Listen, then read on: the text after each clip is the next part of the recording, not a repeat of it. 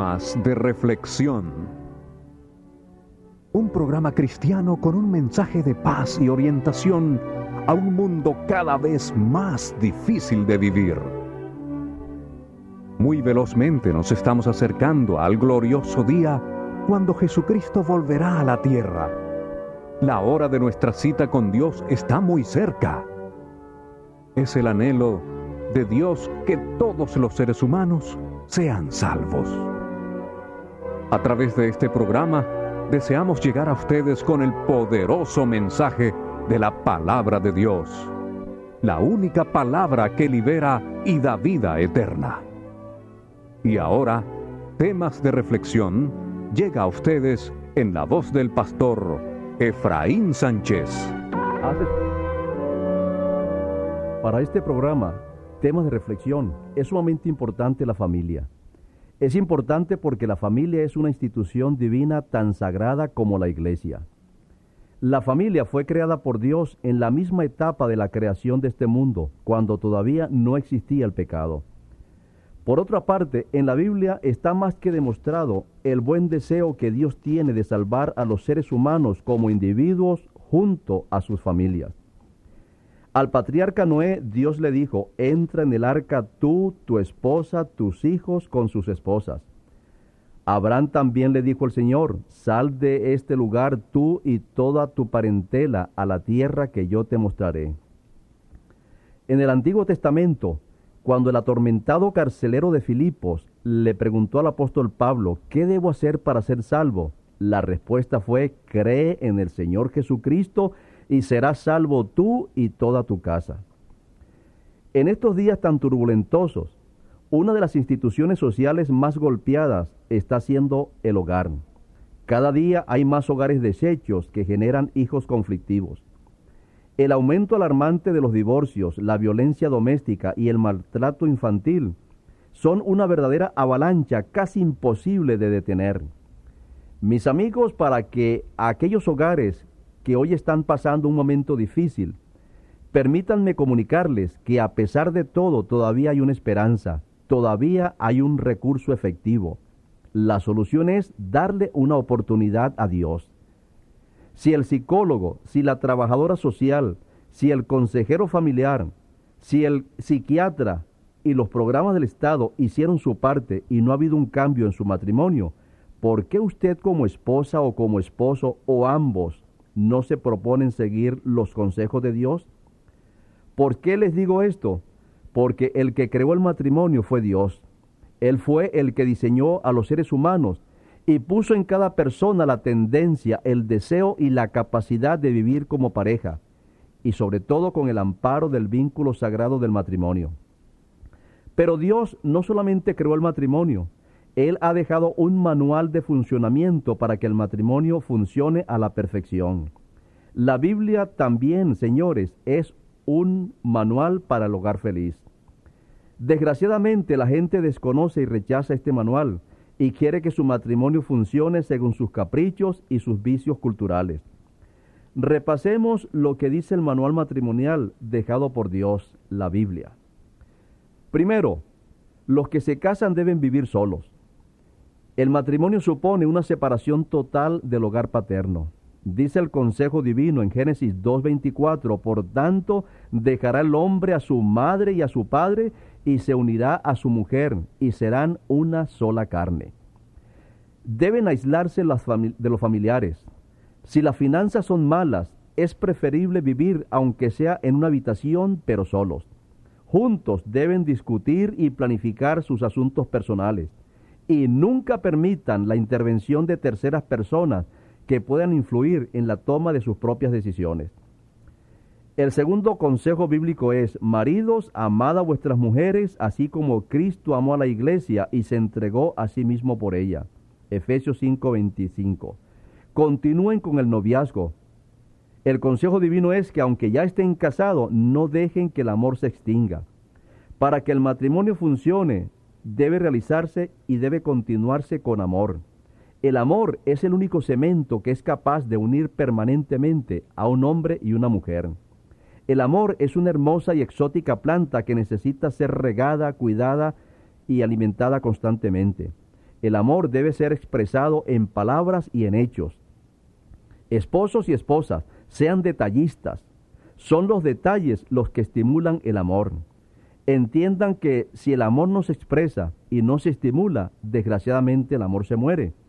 Así que tómense de las manos, abrácense todos los días, sorpréndanse mutuamente con pequeños regalitos, salgan juntos, siéntense juntos, celebren sus cumpleaños, recuerden la fecha de su boda, mímense. Realmente no hay nada malo en hacer todo esto. Tercer consejo bíblico, sean fieles a sus votos matrimoniales. Cuiden sus pensamientos, su imaginación. Recuerden que el adulterio comienza es en la mente. Mateo 5, 27 y 28 dice el Señor, oíste que fue dicho no cometerás adulterio, pero yo os digo que cualquiera que mira a una mujer para codiciarla ya adulteró con ella en su corazón. Teniendo en cuenta que el tipo de cáncer que más destruye el matrimonio es la infidelidad, entonces para salvar el matrimonio deben evitarse toda aproximación a la tentación. Señores, la imaginación sin control es como un carro sin freno en una colina. Cualquier desgracia puede ocurrir y los resultados serán desastrosos. Cuarto, nunca piensen en el divorcio como una alternativa para solucionar los conflictos del hogar. En Mateo 5:32 dijo Jesucristo, pero yo os digo, el que repudia a su mujer, a no ser por causa de fornicación, hace que ella adultere, y el que se casa con la repudiada comete adulterio. La Biblia es muy clara cuando dice que los lazos matrimoniales son indisolubles, son permanentes e indestructibles. Solamente la muerte puede separarlos.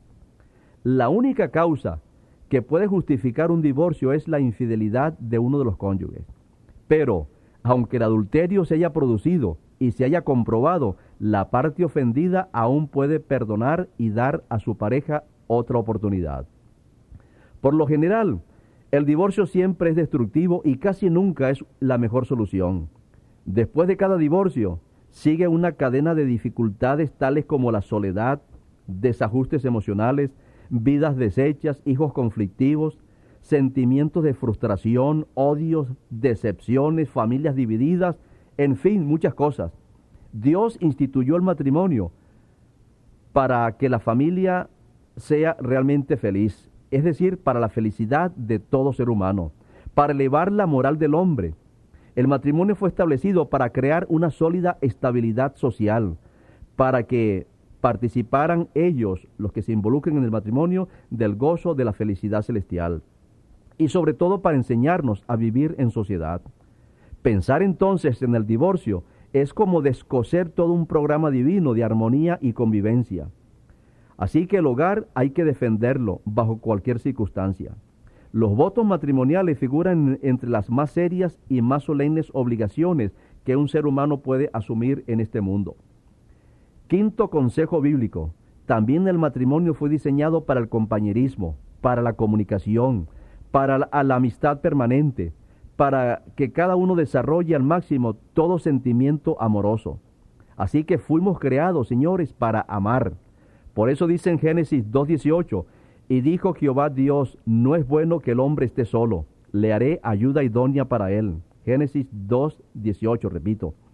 Mientras estemos en este mundo, Siempre tendremos conflictos. Todos los hogares tienen serias confrontaciones. En un matrimonio lo que hay que atacar y bloquear son los problemas, no a las personas. Y la mejor manera de atacar un problema no es, no es sino a través del diálogo. Pero no el diálogo mordaz y sarcástico, sino el diálogo calmado, razonal y constructivo. En el diálogo constructivo se busca una solución al problema. En el diálogo constructivo también se utilizan frases y palabras que deshacen todo prejuicio. Sabemos perfectamente que un diálogo es destructivo cuando en vez de aclarar las cosas hay reproches y acusaciones. En el diálogo destructivo aparecen frases que enfurecen, por ejemplo, por culpa tuya, si no fuera por ti, tú siempre, ¿hasta cuándo? Bueno, si no te gusta, es que tú no te das cuenta. Así que en el diálogo constructivo hay el mismo, hasta el mismo tono de voz es totalmente diferente. Hay un deseo de mejorar, de progresar, de continuar la armonía, de buscar una solución. En el diálogo constructivo hay frases edificantes, como por ejemplo, ¿qué te parece mi amor? ¿Por qué no probamos esto? Si ya hemos probado esto y no nos ha dado resultado, ¿por qué no probamos ahora de esta manera? Ya que esto no nos funciona, ¿por qué no tomar esta otra alternativa? Etcétera. Así que el sexto consejo bíblico será entonces, sean muy sensatos en asuntos de finanza. Dice en el libro del profeta Isaías capítulo 55, 2, la voz del Señor dice, ¿por qué gastáis el dinero en lo que no es pan y vuestro trabajo en lo que no sacia?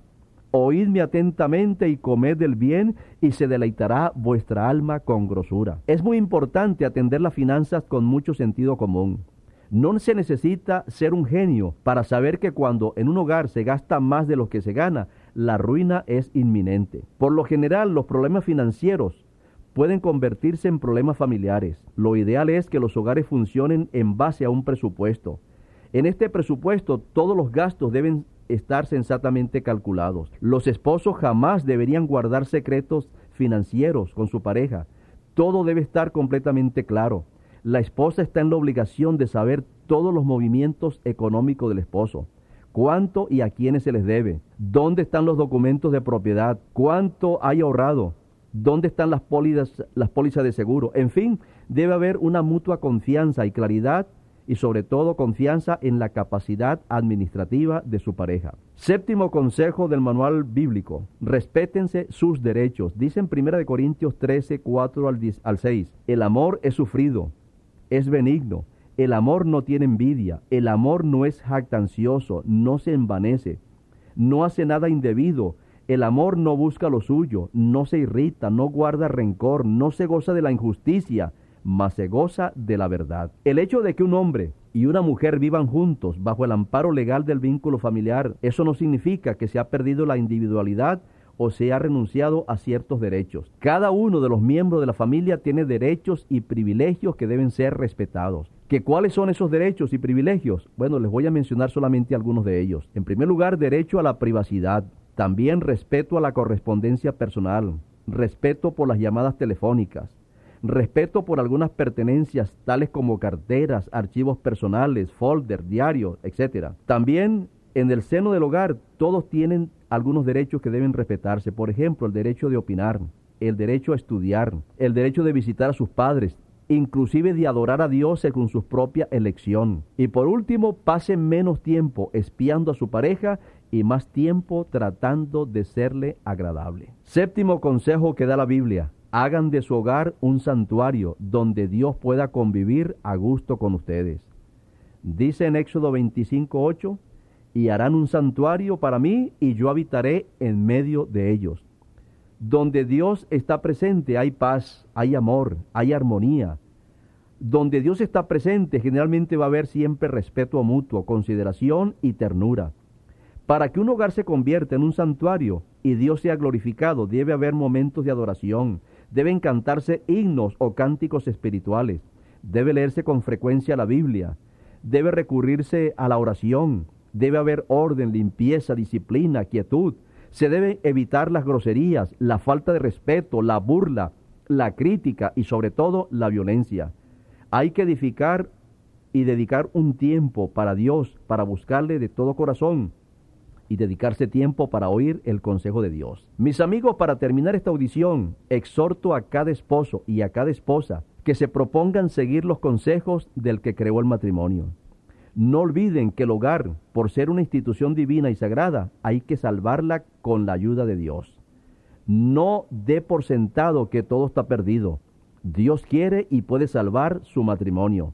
Dejo con ustedes el gran consejo de Jesucristo en el Sermón del Monte. Cualquiera pues que me oye estas palabras y las hace, le compararé a un hombre prudente que edificó su casa sobre la roca. Y descendió lluvia y vinieron ríos y soplaron vientos y golpearon con ímpetu en aquella casa y no cayó porque estaba fundada sobre la roca. Y esa roca, mis amados, es Cristo Jesús. Que Dios le bendiga en el día de hoy. Para recibir una copia en CD del programa de hoy, solo tiene que llamarnos ahora mismo al 1877-636-5273 o 416-444-9552. Repito, 1877 636-5273 o 416-444-9552. Nosotros, sus amigos de la Iglesia Adventista del Séptimo Día, estamos ubicados en el 60 de Regis Crescent Sur, cruce con Kill Street en la ciudad de Toronto. Reciba también completamente gratis nuestros materiales sobre la familia, la juventud, la salud y la vida espiritual. Llámenos hoy mismo al 1877 636 5273.